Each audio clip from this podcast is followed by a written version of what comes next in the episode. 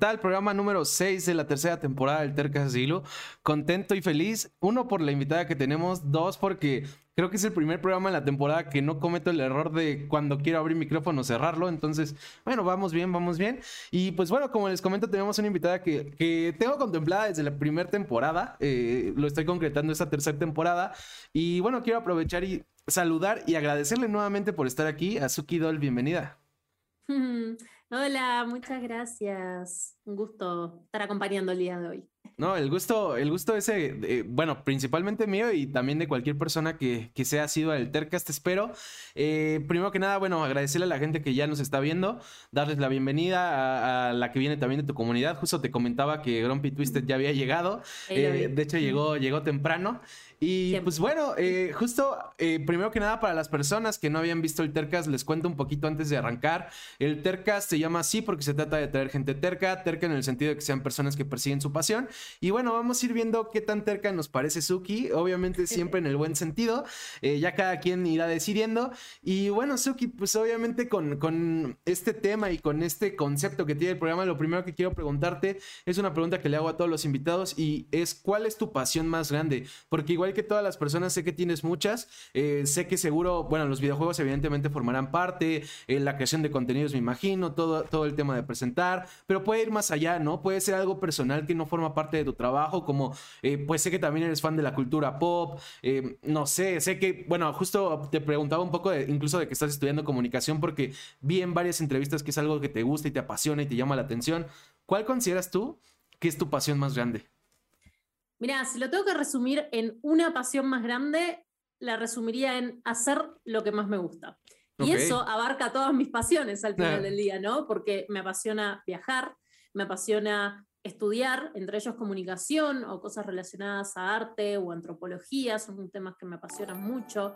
Eh, me apasionan los videojuegos, eh, me apasiona comunicar también, eh, la comida me apasiona. en verdad son muchas cosas. Realmente soy una persona muy, como, no sé si multifacética es la palabra, pero me gustan muchas cosas y, y si tengo que resumirlo en una pasión, no podría más que decir hacer todo lo que me gusta. Eso es lo que me apasiona la vida. Y justo, qué, qué, bueno que respondas esto, porque creo que justo me quedé pensando que los invitados que he tenido esta tercera temporada, varios han, han justo buscado como, como esta respuesta, ¿no? A final de cuentas, hacerlo más personal y, englobar todo lo que les gusta. Me pasó, eh, justo, eh, hubo algún invitado esa temporada que dijo que su pasión era vivir, hubo algún invitado que dijo que su pasión era conocer. O sea, al final creo que, que más que nunca en esta temporada han tenido respuestas similares. Y es lo más lógico, porque las pasiones van mutando, eh, las pasiones obviamente se van formando también nuevas. Y bueno, no, no, no necesariamente tienes la misma pasión toda tu vida, aunque sí considero que hay ciertos gustos que van rigiendo la misma, ¿no? Em, de todas estas pasiones que, que tienes, que ya mencionaba algunas y que forman parte obviamente de lo que te gusta, ¿hay alguna que consideres que, que ha marcado el rumbo que has ido tomando desde que empezaste con tu carrera y, no solo con tu carrera, sino con las decisiones eh, que fuiste tomando, ¿no? Porque hoy en día lo hablábamos, eh, eh, eres presentadora, eres creadora de contenido, la gente sabe que, los esports formaron parte de tu vida igual que los videojuegos, pero pues bueno, también estudiaste administración de empresas, lo comentaba nuevamente, estudias comunicación, se viene algo que, no sabe nadie, que yo intenté ver si ya, ya había algo, pero todavía no, no nos puedes contar nada. Em, ¿Hay alguna pasión que consideres que, entre otras, ha influido mucho en, lo que, en las decisiones que vas tomando? Sí, claramente. Eh, los videojuegos, obviamente, mi pasión por el gaming, creo que ha sido la fundamental que le dio eh, digamos, el tinte, el camino que tomaría en mi vida finalmente. Eso y mi pasión por estudiar y aprender cosas nuevas, definitivamente. Y eso involucra no solo el hecho de eh, aprender comunicación y estudiar cosas al respecto y mejorar en mi trabajo, sino también conocer sobre otras culturas y abrirme a vivir en otros países y, tener estas experiencias que son súper enriquecedoras al final del día. Claro, claro. Y también, bueno, saludos a Steph Caquet, que también se hace presente en el chat. Como les decía Gabriela Lolen, eh, que es mi novia. Eh, si tienen alguna pregunta, pueden mandarla y las vamos leyendo en vivo. Saludos también a Monroe. Siempre que, regresan invitados, me da gusto verlos por acá. Entonces, qué chido que están por acá. Y justo eh, mencionabas algo importante que creo que definitivamente, además de los videojuegos, también esto forma parte de tu vida, Martina, que es el, estudio. Justo lo has dicho en varias ocasiones, como que te gusta aprender, que te gusta toda esta parte de estudiar estudiar. La, parte de los videojuegos, la verdad es que ya las has contado muchas veces. Los invito justo a, ver, por ejemplo, te decía, yo escuché ahorita la entrevista que te hizo Panda Sensei o la que te hizo Chun, ahí también platicas un poco de, tus inicios, de, cómo esta relación con los videojuegos te trae al mundo de los esports, pero creo que no has hablado como, eh, obviamente sí, pero no tanto de, tu pasión por el estudio o por el aprendizaje. A mí me gustaría preguntarte si más o menos ahorita haciendo memoria, ¿recuerdas cuándo podría ser que había empezado o cómo es que empezó? ¿Cómo desarrollaste este gusto por estudiar que, por ejemplo, yo definitivamente no tengo? Eh, justo lo, comenté alguna vez, pero a mí no lo he hecho porque sé que es necesario, pero a mí nunca me gustó estudiar. O sea, es algo que me cuesta trabajo y requiere mucho esfuerzo. ¿Cómo es que a ti te gusta? ¿Por qué te gusta? Eh, sí, mira, tengo eh, más o menos algunas ideas de dónde puede provenir un poco eso. por un lado, eh, yo creo que mi, mi influencia, así como en el estar constantemente estudiando y buscando aprender más y saber más, eh, viene un poco heredado eh, de mi abuelo. Definitivamente viene heredado de mi abuelo. Tengo, tengo una relación muy particular con él, es una persona muy especial. Este, con muchos defectos que he mencionado en alguna ocasión, pero al mismo tiempo es una de las personas, si no la persona más inteligente que he conocido en mi vida, realmente es impresionante, tiene 80 años y sigue estudiando hasta el día de hoy. Eh, la verdad es súper admirable, la cantidad de doctorados que ha sacado es ridícula realmente. Eh, y como que desde chiquita crecí viendo eso como algo súper natural, como que una persona estudiara toda su vida. Y debo admitir dos cosas. Una, no me gustaba estudiar de chica. En el colegio a mí me iba, o sea, me iba pésimo, pero por vaga. En el, la primaria me iba muy mal porque era re vaga. faltaba todas las veces que podía, odiaba ir al colegio, no quería ir nunca. Siempre era como el promedio básico para pasar de año y chao. este, y ya em, fue como en la universidad donde eh, tuve un switch eh, en, esa, en esa mentalidad, pero fue principalmente porque dije, ahora estoy estudiando lo que me interesa. No tengo que estudiar cosas por obligación que no me gustan, que no quiero hacer. Estoy yo eligiendo qué voy a estudiar y como yo lo elijo, yo lo quiero sacar adelante, eh, me empecé a esforzar muchísimo más y eh, me fui al extremo opuesto, ¿no? Hacia el extremo de ser top of the class constantemente.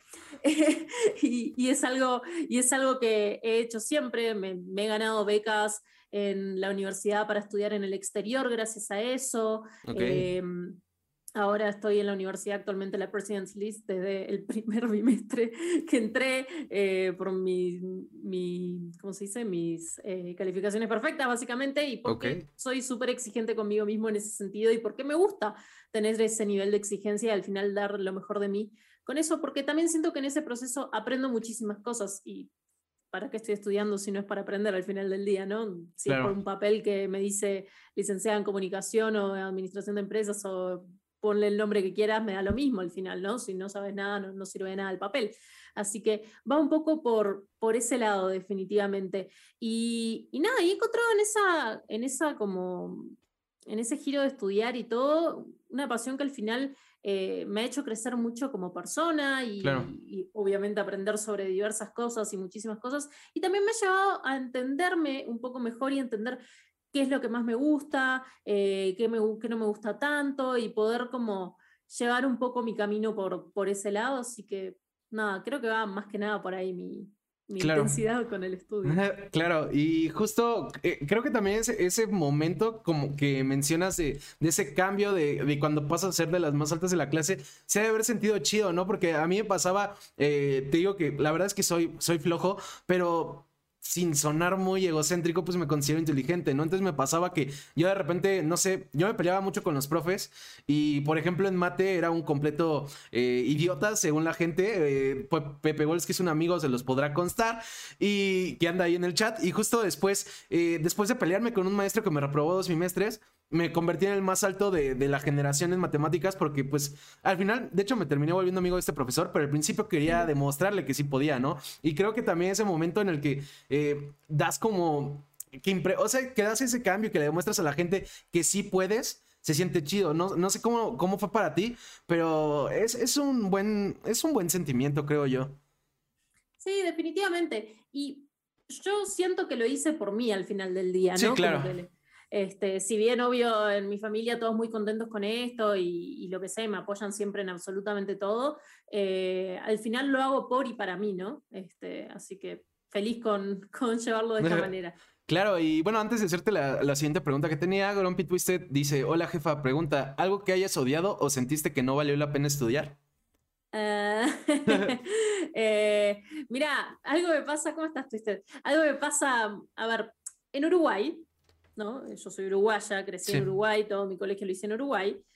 Los primeros seis años de primaria insisten eh, en impartirte clases de historia uruguaya somos un país muy chico, no da para estudiar historia uruguaya por seis años. De primero a sexto de escuela estudiando historia uruguaya. Entonces, definitivamente eso es algo que me acuerdo nada más encima. O sea, los seis años no sirvieron para nada, evidentemente. Eh, siempre fue algo que no, no me ha gustado. Y particularmente historia ha sido una de las materias que más me ha costado a lo largo de mi vida. Eh, pero eh, eso tiene que ver mucho con el método de enseñanza y eso es algo también que encuentro súper importante y que hace una diferencia muy grande entre que no solo que aprendas las cosas, sino que disfrutes de, una materia o un curso, es la manera en que te lo enseñan. Y en el sistema educativo, por lo menos uruguayo, como que te enseñan a aprenderte cosas casi que de memoria y a mí no me funciona eso. Yo para aprender algo tengo que entenderlo y tengo que poder explicarlo y poder relacionarlo o extrapolarlo con otras cosas. Eso es lo que a mí me funciona para aprender. Y muchas veces en el sistema educativo, sobre todo lo que es primaria y secundaria, fallan en hacer eso, ¿no? Y ni siquiera te preparan para hacerlo en la universidad después, lo cual creo que es causa de que muchas personas fallen en la universidad o se vean sobrellevados por, por todo, ¿no? Claro. Este, entonces, para mí eso es algo súper importante y que para mí marcó una diferencia también, entender que puedo estudiar las cosas de manera distinta y no que sea una lista de fechas, hechos y nombres que no me aportan nada al final porque no, no tengo manera de analizarlos y comprenderlos de por sí, solo aprendérmelos de memoria. Y eso sí que me fuera mal en historia y odiara, la, y, odiara la materia, la verdad. Claro. Es la materia que menos disfruté en el colegio. Ok, ok, está bueno saberlo. A mí me gustaba historia, de hecho, pero, pero sí, es completamente entendible. Y justo algo que también quería preguntarte ahorita que están hablando de estudios y, que se ve, ¿no? Lo, que decíamos, que te gusta a final de cuentas aprender, eh, obviamente sobre todo de las cosas que te interesan.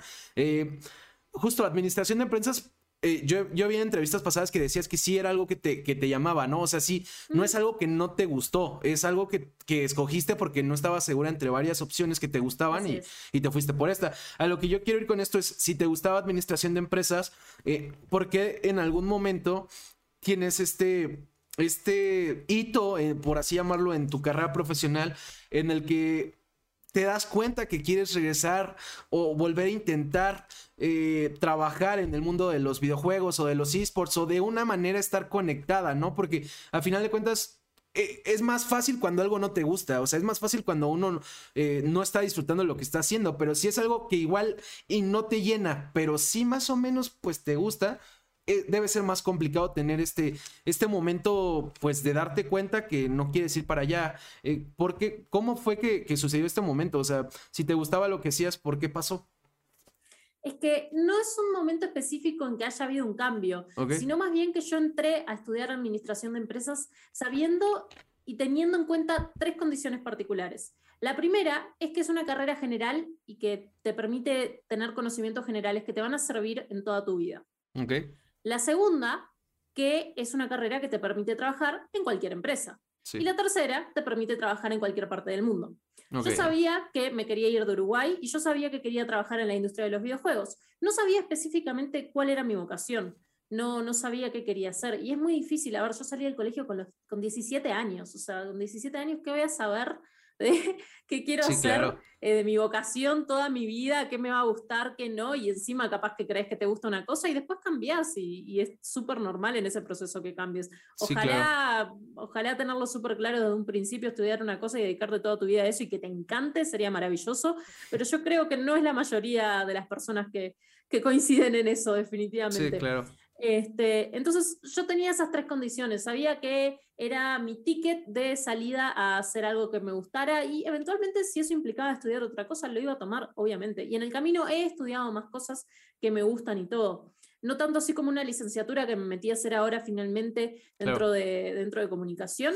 Este, eventualmente me encantaría hacer un máster, alguna cosa más, más, más larga, más profunda, este, pero para más adelante, eso lo veré después. Este, así que va más que nada por eso. Y también hay un tema de que para mí era muy natural hacer algo relacionado a administración porque me es como eh, natural el skill set de administración. Al final, como explicado a simples rasgos, se me da de muy buena manera y se me hacía muy sencillo por ese lado también.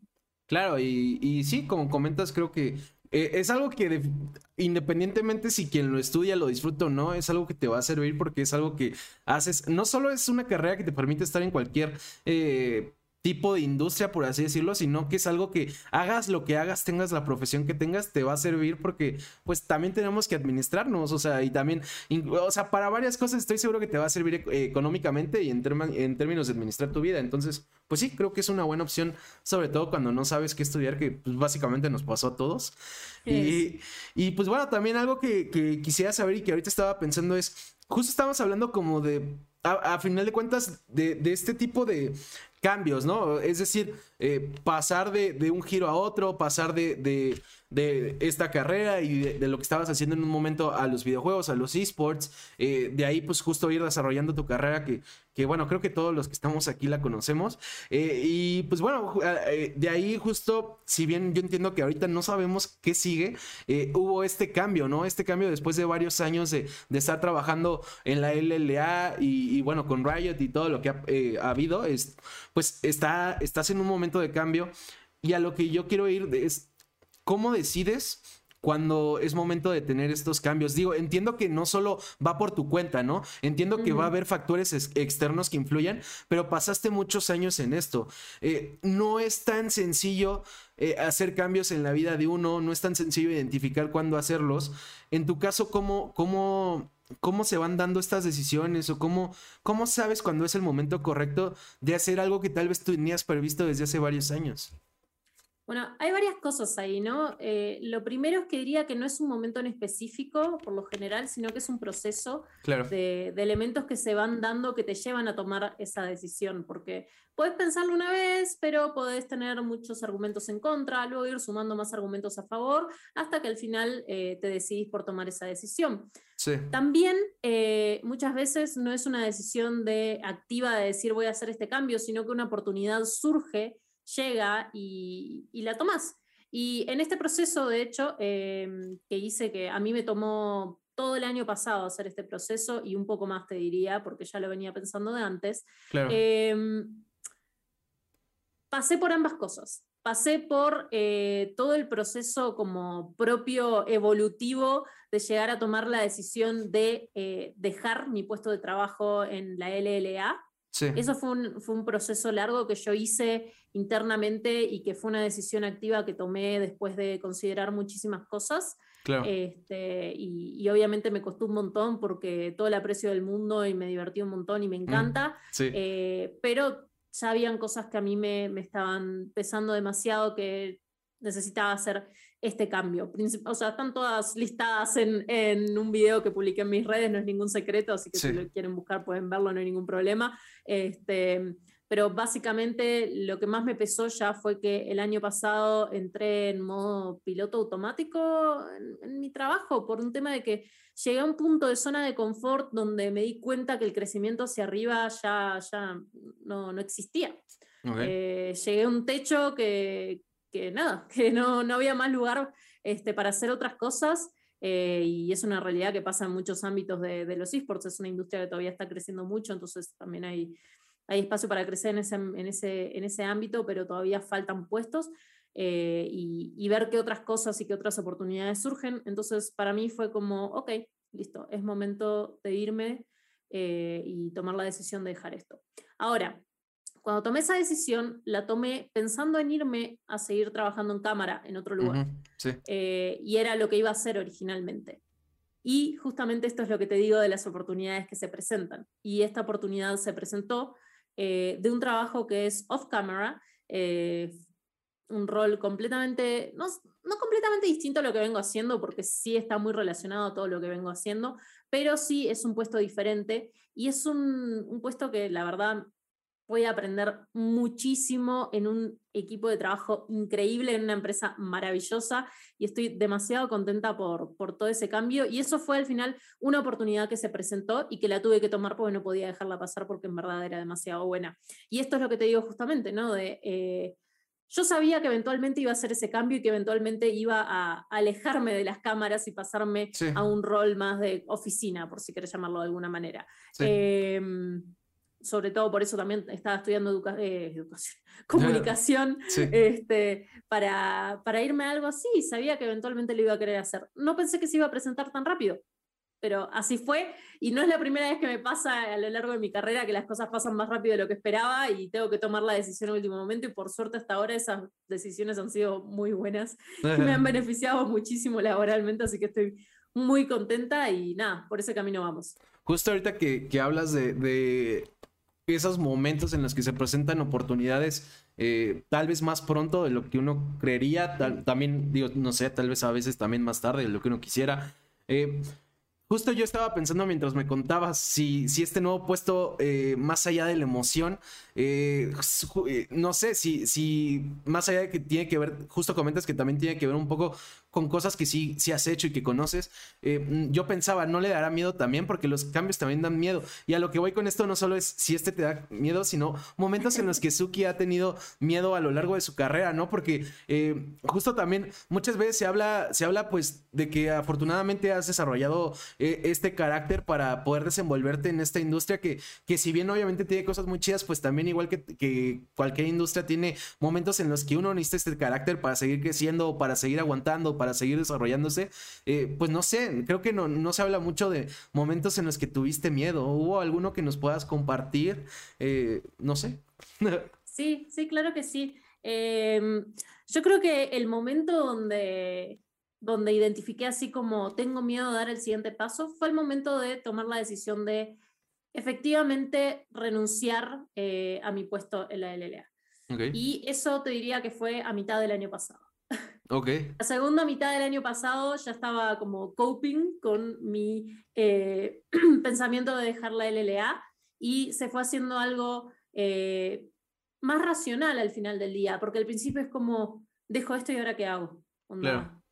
¿Qué pasa ahora? El vacío, ¿no? Te, tiraste y, te quedaste sin nada. Y no es así. Y no es así, realmente hay muchísimas oportunidades y eh, algo que cabe destacar, las oportunidades no llegan en bandeja de plata, las oportunidades no te golpean a la puerta mágicamente. Puede que suceda alguna vez y tener muchísima suerte, estar en el lugar y momento indicados, claro. puede suceder, y si pasa, aprovechenlo y disfrútenlo. Pero si no, las oportunidades se fabrican. Uno se crea sus propias oportunidades. Y esto eh, va en estudiar, en hacer networking con las personas correctas, en eh, recibir eh, mentorship de las personas correctas, en acercarte a eh, las empresas, en estar presente y en moverte en ese sentido. Es súper proactiva la búsqueda de oportunidades y la creación de, oportunidades, pero es demasiado, demasiado proactiva, no puedo explicarle cuánto. Este, y da muchísimo trabajo, obviamente, pero trae muy buenos beneficios al final del día. Y yo me empecé a mover y empecé a buscar oportunidades y me di cuenta que llegó un punto en el que estaba feliz porque todas mis opciones eran buenas opciones. Claro. y estaba un punto que no sabía qué decidir de todas las buenas opciones que había. O sea, es, en verdad es algo muy, muy bueno y es algo que yo me fabriqué, es algo que yo me creé a mí misma con todo mi trabajo y con todo mi esfuerzo al final del día. Entonces, te diría que sí, el momento más de miedo fue como a mediados del año pasado más o menos, en el que dije, bueno, tengo que salir de acá, onda, no, tengo que dejar esto, ya, ya, ya no está, ¿qué hago ahora? Y de ahí empezó el resto del proceso que ya, digamos, pasó eso. Después en lo que es en relación eh, como al trabajo nuevo y todo, no, no escribiría el, el, sentimiento como miedo, porque no me da miedo empezar un trabajo nuevo, al contrario, me emociona demasiado, me entusiasma demasiado, estoy muy hypeada, en verdad tengo muchas ganas de arrancar. Este, sí, estoy muy contenta. Eh, quizás me da como un poco de ansiedad, pero ansiedad buena, ¿no? No ansiedad así como hoy voy a entrar en pánico, voy a hacer todo mal, ¿no? Porque confío plenamente en el equipo de personas con las que estoy trabajando y en mis capacidades al final, y en que si cometo un error, que probablemente lo cometa, soy un ser humano, este, voy a aprender de eso para no volver a cometerlo al final del día y 100% voy a dar lo mejor de mí todo el rato. Así que no lo describiría como miedo per se. Claro, no, y me, encantó el, consejo que dabas. Bueno, no, no fue como tal consejo, pero yo, yo le diría a la gente que nos está escuchando que lo tome como consejo el tema de las oportunidades. Sí, salvo que por milagro se te aparezcan, generalmente se construyen y creo que, que eso es muy importante. Y, un poco lo, que comentabas de, por ejemplo, ese momento en el que pensaste de, bueno, afortunadamente las opciones que tengo todas son buenas. Eh, me acordaba mucho de, ya lo había mencionado alguna vez, pero una de las frases que más me han guiado a mí es que justo alguna vez me dijeron que la vida te recompensa y así ha sido al menos en mi experiencia, porque sí también hay momentos malos y, creo que, que sí, creo que, o sea, yo, yo lo que pensaba es, pues, o sea, el poder estar en una situación en la que dices todas las opciones que tengo me gustan o, son atractivas o, o, lo que sea, pues creo que definitivamente tiene que ser una recompensa de los esfuerzos previos. Y justo también decías, eh, entre las varias eh, cosas que comentabas que necesita uno para ir creciendo, para ir teniendo estas oportunidades. Decías también el, el recibir asesoría o el guiarte también de personas que, de las personas correctas además, ¿no? ¿Cuál ha sido el consejo que ahorita recuerdes que más te ha servido a ti? Eh, independientemente de, quién te lo haya dado. O sea, ¿cuál crees que a lo largo de tu carrera te ha servido más a ti? Ah, wow, han sido muchos realmente. Em, Me imagino. De verdad han sido muchos. Sí, claro. Eh, eh, he recibido en el último año mentorship de dos personas en particular que me han ayudado mucho y he aprendido muchísimo. La verdad estoy como súper agradecido de, ambas personas. Este, en, en, el ámbito profesional, la verdad que se han portado, pero demasiado, demasiado bien conmigo. Y, y no sé si te diría así como, ah, hay un consejo así como, ah, este es el secreto. Nada, sí, no, claro. Sino es, es como eh, una de las cosas que yo creo que más me ayudó fue entender eh, cómo funciona todo este proceso finalmente, ¿no? Y justamente es esto lo que te comentaba, de fabricar oportunidades y ser súper proactivo en la búsqueda de, lo que querés al final. Y, es como, no estás contento con tu situación, ok, perfecto, pero ¿qué es lo que querés hacer entonces? ¿Cómo lo solucionás? Este, y poder sacar adelante todo ese proceso. Y eso empezó hace, empezó hace más de un año, en verdad. Empezó hace, hace bastante, te diría, este, con, con un amigo que me ha ayudado muchísimo y, nada, le agradezco demasiado, la verdad, lo, que ha sido en, ese sentido, porque me ha dedicado muchísimo tiempo a eh, enseñarme eh, eh, sobre el proceso, no sé, de búsqueda laboral, sobre cómo funcionan ciertas cosas en aspectos laborales y todo, y hay muchísimas cosas realmente que rescatar desde ahí, al final de eso se, llama, se trata el mentorship. Claro. Este, y, y nada, creo que no se me ocurre nada en particular eh, que te diga así como de esta manera. Eh, sí, una cosa en particular que me dijeron que aplica al final del día para las mujeres, este, pero que me, me, lo dijo una mentora y que siempre me quedó grabado y me hace gracia porque, o sea, es gracioso y triste a la vez, ¿no? Pero me dijo, siempre negocia como un hombre y pide lo que ah. pedirá un hombre porque van a pedir algo asquerosamente más alto de lo que se te ocurriría pedir jamás, así que hazlo de esa manera y descaradamente. Y es verdad, es verdad y funciona. Así que hay que hacerlo. Sí, sí, justo vi, que eh, mencionabas esto con, Chun, ¿no? Y también me recuerda mucho algo que, dijo Cronopia cuando vino aquí de sean mercenarios a la hora de negociar. Eh, creo que también va muy de la mano y, creo que es un buen consejo como comenta sobre todo, yo creo que para todos, pero pues sí, con esta diferencia eh, de género que poco a poco quisiera creer que va cambiando, espero, eh, pues sí, creo que sobre todo para, para, las mujeres es un buen consejo para que pues... Pues sí, porque vayan batallando con estas diferencias salariales, entre muchas otras diferencias que, hay entre, entre géneros. Y aprovechando que mencionas este tema, algo que también quería decir es, en entrevistas de hace muchos años, eh, no recuerdo cuántos, pero mínimo unos cuatro años, sí te preguntaban a veces eh, qué se sentía ser un referente para, para, otras mujeres que querían desarrollarse en los esports. Y tú en ese entonces justo comentabas, pues si es que sí soy referencia para alguna, me siento honrada. Y con, por ejemplo, ahorita con Chun, que, es una de las entrevistas más recientes que te han hecho, mencionabas el hecho de que también esto te, te ayudó a, también estar tanto tiempo haciendo lo que hacías, ¿no? El saber que había tal vez... Eh, justo varias mujeres a las que estabas inspirando y pues esto, esto pues pues te daba fuerza, ¿no? Pero yo también lo que pensaba es también es mucha responsabilidad.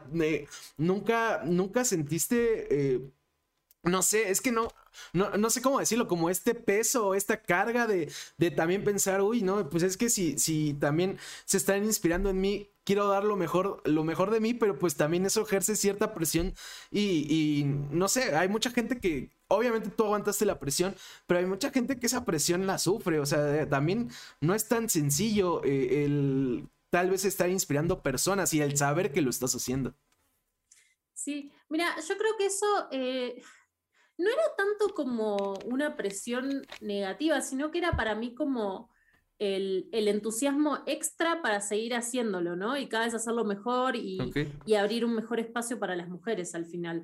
Entonces, más que verlo por el lado de la presión, así como, oh no, qué terrible, tengo que eh, representar eh, el lugar para las mujeres y dejar un buen papel y, todo. No, yo sabía que iba a dejar un buen papel porque soy súper buena profesional. Puedes preguntarle a cualquiera de las personas que haya trabajado conmigo, es algo de lo que me jacto de ojos cerrados porque no tengo ninguna duda de eso. Este, entonces, eso nunca fue una preocupación para mí, sino que eh, el poder tener eh, ese rol era algo que o sea, es algo que me llena muchísimo y que yo creo que lo seguiré haciendo por mucho tiempo este, y no, no, le veo una carga negativa. Obviamente es un montón de trabajo eh, y como estar siempre presente en eso y no siempre se puede y obviamente a veces podés cometer errores y lo que sea, pero no, nunca tuvo como un lado negativo para mí eso. Y, de hecho siempre, siempre lo hice onda, sabiendo en parte eso, ¿no? Al final del día.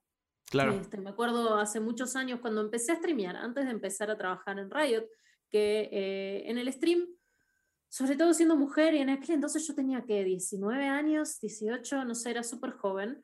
Em, al contrario, ahora que soy una anciana, pero en aquellos años, en aquellas épocas, este, tenía que leer un montón de comentarios en Twitch muy de mierda. muy de mierda, ¿no? Em, y eh, por lo general siempre me tomaba la molestia eh, de responder y explicar por qué están mal y mm, si me puteaba, lo puteaba de vuelta, no hay ningún problema, esto así, funcionamos así, si no, no, va. Eh, y me acuerdo que una vez mi tía se acercó, mi madrina, y me, dijo así como, ¿por qué te tomas la molestia de, educar en ergúmenos? obviamente gente que está al pedo en su vida y no tiene nada mejor que hacer y, y no van a aprender nada, y le digo, porque o sea, con el hecho de dar el ejemplo y por lo menos que una persona comprenda por qué lo que está haciendo está mal y se detenga, ya me alcanza al final del día. Y como que siempre lo hice mucho con esa mentalidad. Este, y para mí fue como súper importante eh, dejar un buen rol eh, de la mujer en la industria de los videojuegos y abrir camino para más mujeres que quisieran seguir un camino similar al mío. Eh, sin, eh, esto sin demeritar ningún otro camino que elija otra mujer dentro de la industria de los videojuegos. Son todos súper válidos y cada uno lleva la lucha a su manera, obviamente, ¿no? Claro, ahorita que nos cuentas también esto, eh, sí, digo, sé que esta es una pregunta un poco como de no sé si de psicólogo, de entrevista, de entrevista de trabajo, qué sé yo, pero si pudieras, ahorita que mencionas a, la Suki que empezaba a streamear, si regresabas en el tiempo y te, no sé por qué te dejaron decirle una sola cosa a Suki, ¿qué le dirías de lo que se viene en su futuro? Vos dale, le diría eso. Vos dale, vos seguí, divertite, disfrutalo y, dale para adelante.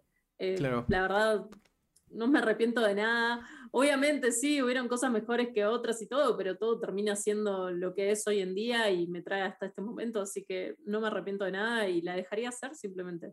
Claro, y también, bueno, eh, justo ahorita que estamos hablando un poco de todo lo que se ha desarrollado, de todo lo que has vivido, eh, ¿cuáles han sido para ti algunos de tus momentos, eh, pues, más felices o que más han hecho que valía la pena este tema de la terquedad, ¿no? Este tema de perseguir tu pasión y perseguir lo que crees y, pues también los sueños, eh, sí, digo, siendo un poco románticos, eh, ¿cuáles fueron esos momentos que, te dan como esa fuerza y, te hacen seguir, ¿no? Y continuar y, que fueron los momentos pues más chidos. Es que yo creo que son, son muchas cosas, ¿no? Eh, en eso al final.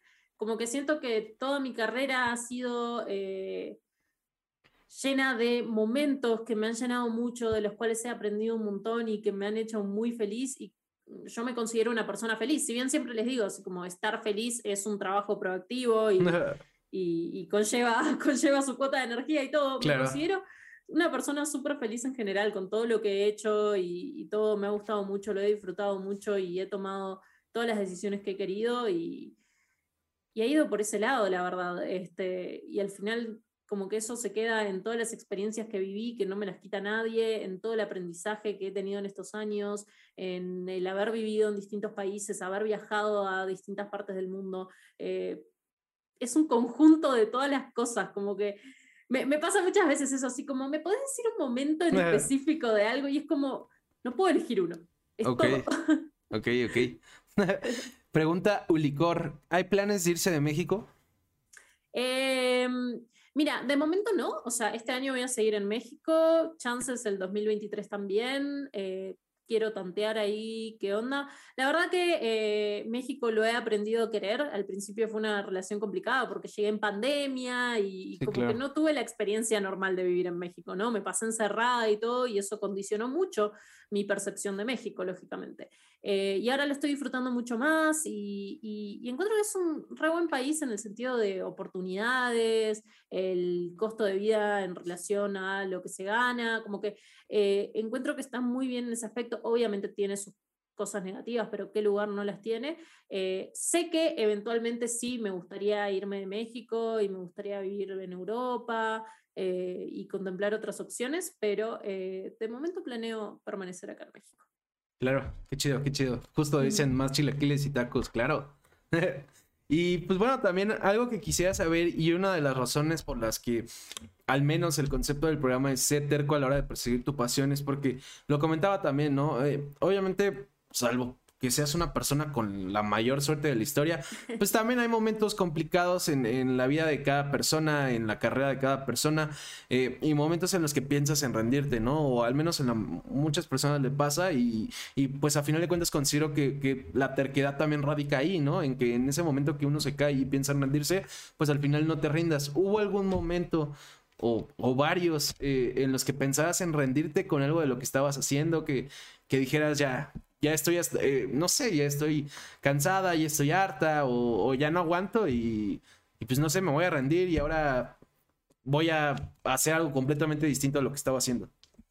Yo creo que hubo varios de esos momentos a lo largo de mi carrera y eh, te diría que el 90% de ellos tuvieron que ver con situaciones vinculadas al sexismo al final, ¿no? Y a la desigualdad de, género finalmente. Eh, y justamente lo que me mantuvo a flote, digamos, en esas situaciones, es, es mi terquedad, efectivamente, de decir, ¿sabes qué? No, no voy a dejar que esta estupidez me gane y voy a salir adelante y te voy a demostrar todo lo contrario y te voy a romper el culo y te voy a superar y voy a ser mejor que tú. Y así ha sido, básicamente.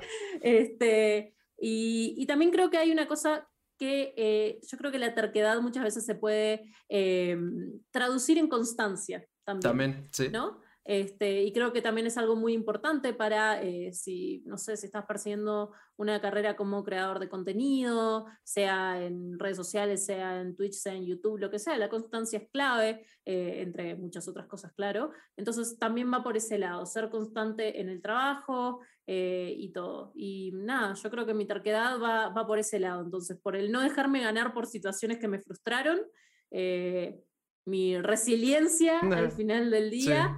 Eh, mi constancia y mi profesionalismo, pienso yo.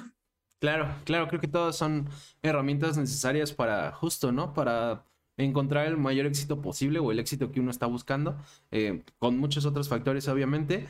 Y pues bueno, también algo que, también lo pregunto yo a menudo y que vi que te preguntó Panda hace un año, hace un año era, eh, bueno, él lo decía, ¿no? Tú también obviamente has entrevistado a mucha gente y él te preguntaba, que, nunca te habían preguntado o qué te gustaría que te preguntaran. Y justo decías en ese momento que te hubiera gustado que te preguntaran también como de, eh, no recuerdo exacto cómo lo dijiste, pero personas que admirabas fuera de, los esports, ¿no? Que mencionabas a Jimmy Fallon y a Ellen DeGeneres. Eh, ya habiendo dicho esa pregunta en esa ocasión, hoy a, casi un año, porque creo que no ha pasado un año de esa entrevista, eh, ¿qué pregunta te gustaría ahora que te hicieran ya, ya habiendo uh. podido contestar esa, ya sea porque tú misma la hiciste?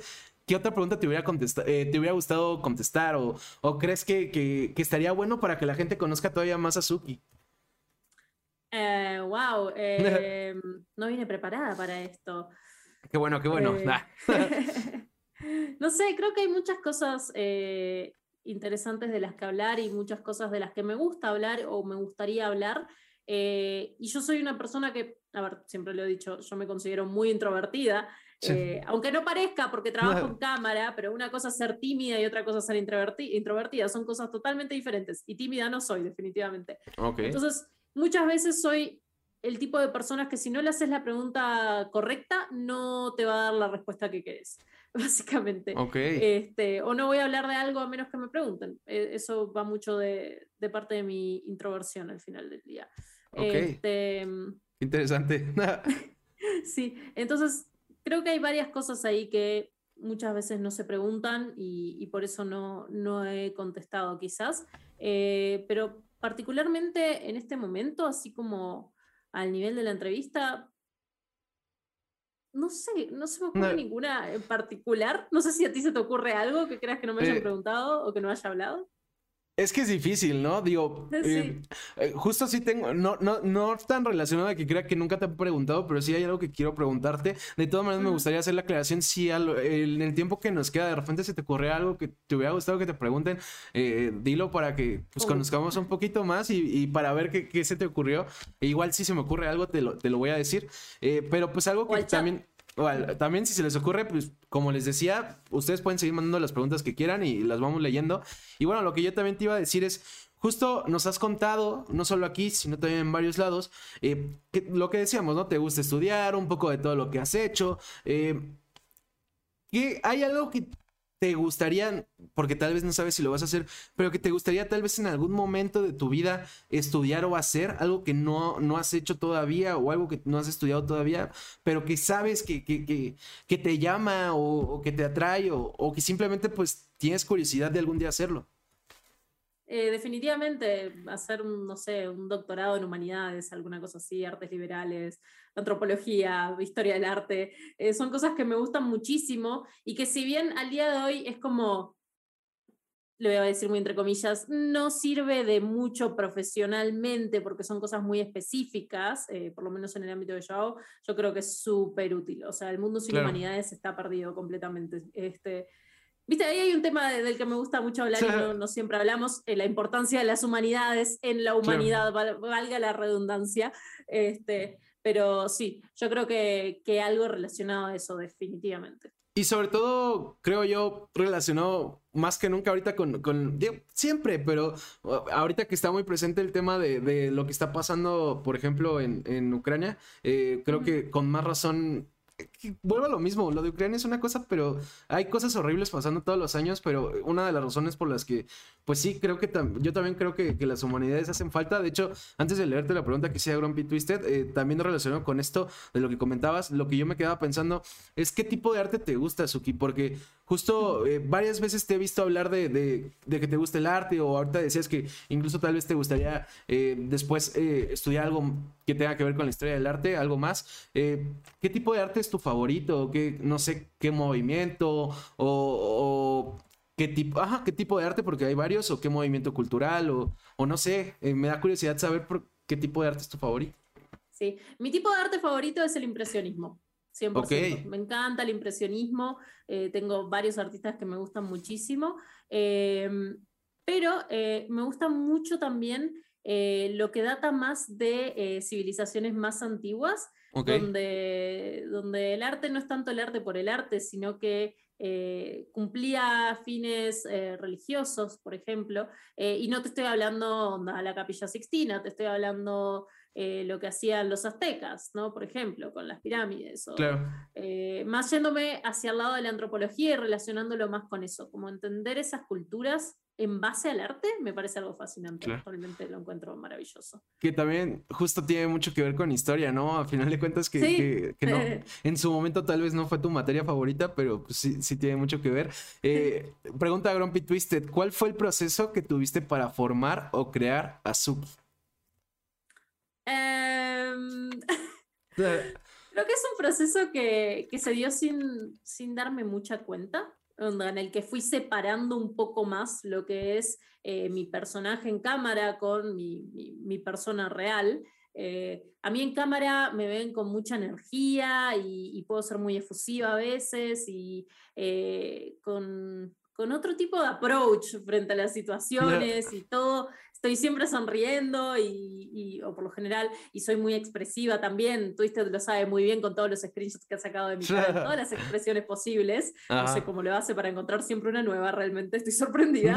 Eh, eh, y por otro lado, yo como Martina soy un ser muy introvertido, tengo una energía muy calma. Eso se puede ver a veces en mi stream, cuando estoy en modo chill, este, se, puede, se puede notar a veces.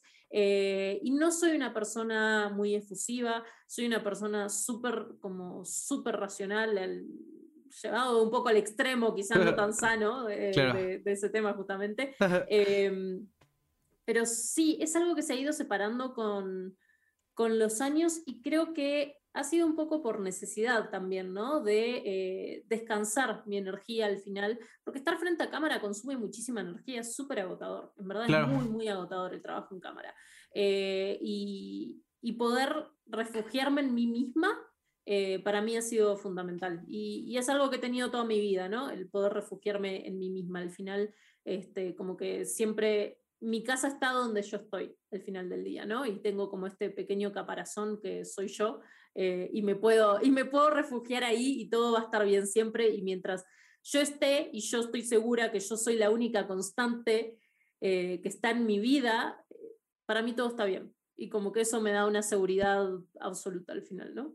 Órale, que sí está, está pues denso este, este tema, pero está interesante porque algo que, que, yo estaba pensando, nunca te ha ¿nunca has tenido como este conflicto eh, de justo esta ambivalencia de de, las diferencias y similitudes entre Suki y Martina. Y te lo pregunto también porque algo que a mí me pasa, por ejemplo, yo trabajo en publicidad y cuando me ha pasado ya con varios compañeros que cuando se enteran del Tercas, me dicen, ¿cómo es posible que, tengas este podcast y hables tanto ahí? Eh, si, si en persona, bueno, yo, yo no siento que sea tan callado como dicen, pero bueno, eh, sí debo hacerlo porque varios me han dicho que soy callado o incluso antes me pasaba que cuando decidí estudiar comunicación, una maestra, por ejemplo, de física en la prepa, me dijo que cómo iba a estudiar comunicación si no hablaba. Eh, no sé, ¿tú nunca has tenido como un conflicto entre estas dos personalidades? Porque lo entiendo, digo, eh, es un decir, lo entiendo porque obviamente son casos distintos, pero yo también tengo esta, eh, estas personalidades un poco distintas entre el legal que, que, está entrevistando a una persona o, bueno, cuando streameaba el que estaba streameando al legal que soy fuera de, de, cámara. No sé si tú has tenido como algún conflicto personal o algún dilema entre estas personalidades. Em, la verdad que no. Qué bueno. por, como te decía al principio, la administración para mí es algo natural y al final administrar es entender, separar y ejecutar, ¿no? Eh, de cierta manera. Eh, y para mí mi carrera ha sido eso. Yo entiendo que cuando yo estoy en cámara soy Suki y lo más importante es el producto y lo que quiero transmitir, no cómo me siento, no lo que pasó ayer, no si me angustié por algo. Y, y esa separación para mí ha sido muy sencilla. A ver, no por nada me dicen las personas que me rodean que no tengo corazón.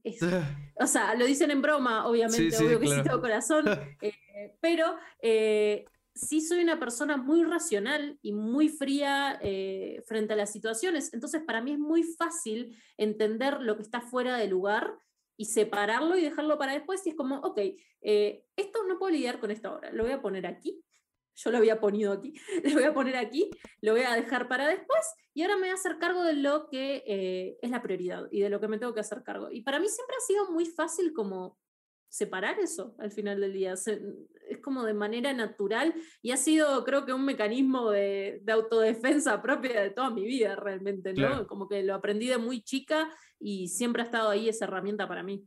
Claro, y, suena completamente lógico y qué bueno, ¿no? Porque de repente tener ese conflicto no, no debe ser sencillo. Eh, algo que, le pregunto a todos los invitados, Suki, es, pues, y, es lógico que lo preguntes si te consideras una persona terca. sí, sumamente. ¿Qué tan bueno o qué tan malo ha sido para ti el ser una persona terca? Súper bueno, siempre consigo lo que quiero, pero a ver, y que no, perdón, y que no suene en el mal sentido así como, ay, siempre consigo lo que quiero porque me lo compra mi papá, no, o sea, no, eh, no, no en ese sentido, sino que, o sea, si quiero alcanzar algo, eh, rompo los quinotos hasta alcanzarlo. Es, la única manera al final, ¿no? no eh, como que es el único camino que conozco finalmente. Y siempre digo en broma, así como yo gano por cansancio igual. A mí no me van a ganar, gano por cansancio, no importa. Este, así que sí, sí, soy súper terca. Claro, y, justo eh, de lo que decías, ¿no? De, de no lo vayan a tomar en el mal sentido, creo que tiene un poco que ver, uno, con lo que mencionabas, de, justo que también se trata de perseverar, y dos, con lo, con lo, que digo siempre después de hacer esta pregunta, ¿no? El sean tercos, no sean necios, eh, eh, al menos en el tercas pues creemos que ser terco es justo eso, perseverar es trabajar, es no rendirte, eh, no necesariamente significa discute a lo güey, porque pues eso es ser necio, pero pues sí, creo que... no, hay que ser estúpidos dentro de la terquedad ni ignorantes tampoco, ¿no? Obviamente, perdón, y, cabe destacar que eh, es súper importante siempre estar eh, escuchando lo que viene afuera y tomando lo que sirve y aprendiendo de eso. Y es súper válido retractarse para eh, dar unos pasos atrás, para dar unos pasos hacia adelante y, retomar mejor. O sea, eso es súper importante. Y yo creo que es parte también de la terquedad esa de quiero hacerlo bien, ok, hacerlo bien significa devolverme para atrás para volver a empezar, ok, perfecto, hagámoslo. Pero, pero sí, va por ese lado. Sí, de hecho, justo lo que estaba pensando ahorita que lo decías, no hay nada más terco que el o sea, regresarte para volver a intentar eh, eh, ese camino, pero de una manera distinta, ¿no? Creo que eso es lo más terco que hay, porque el segundo nivel de terquedad que sería el incorrecto sería seguir por ese camino porque pues ya avanzaste un trecho. Entonces, sí, creo que, que, la terquedad en el sentido positivo, pues al menos yo soy de la idea que ayuda, pero sí, si lo hacen en el mal sentido, o como dices, una terquedad eh, en un sentido. Ajá, claro, eh, ahí sí no va a servir. Pero, pues bueno, Suki, lo primero que quiero hacer es. Bueno, antes de, ir haciendo la despedida, pues no sé si te ocurrió alguna pregunta o ahí lo dejamos. Ah. Ah, creo que no, en particular no. Y, de hecho, me gustó porque estas cosas que me preguntaste son cosas que tampoco me habían preguntado antes, así que estuvo buenísimo porque pudimos ah, algo diferente. Qué bueno, qué bueno que dices eso. Eh, por eso intento consumir la mayor cantidad de información para hacerlo un poco distinto. Y bueno, primero que nada, quiero agradecer, más bien quiero agradecerte yo a ti por, por haberte tomado el tiempo nuevamente. La verdad es que eh, sí es una entrevista que tenía muchas ganas de hacer, es una entrevista que además disfruté. Agradecerle a la gente que, estuvo viendo la entrevista, eh, recordarles que si no la vieron completa, si quieren compartirla, digo, más allá de que pues algunos de ustedes seguramente saben que la pueden ver acá en Twitch, eh, se va a subir a YouTube y Spotify en aproximadamente una semana, entonces si conocen a alguien que no sé mucho Twitch y la quieren recomendar, pues se la, pueden justo compartir cuando se suba, que yo creo que el lunes o el martes ya está.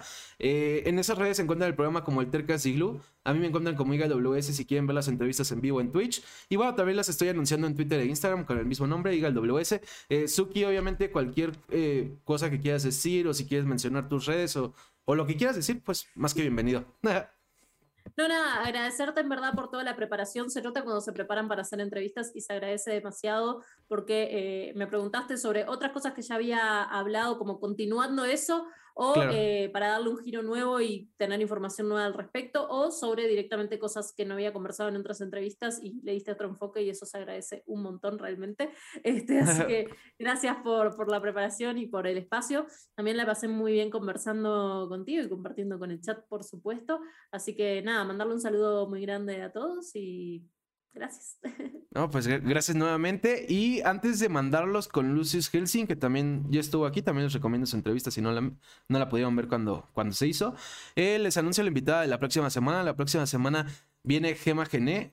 Eh, ella es, entre muchas cosas, eh, artista visual, es arquitecta, es también ilustradora. de hecho, bueno, además de que ha ganado varios premios en Estados Unidos, pues también tiene otra cuenta que de hecho es por la que la conocí, que que si no mal recuerdo se llama eh, Mochi 157 o algo por el estilo, que justo son ilustraciones de un poco que están bien chidas también, tiene esas redes en todos lados. Es una artista súper eh, completa, más que, bueno, y también compleja.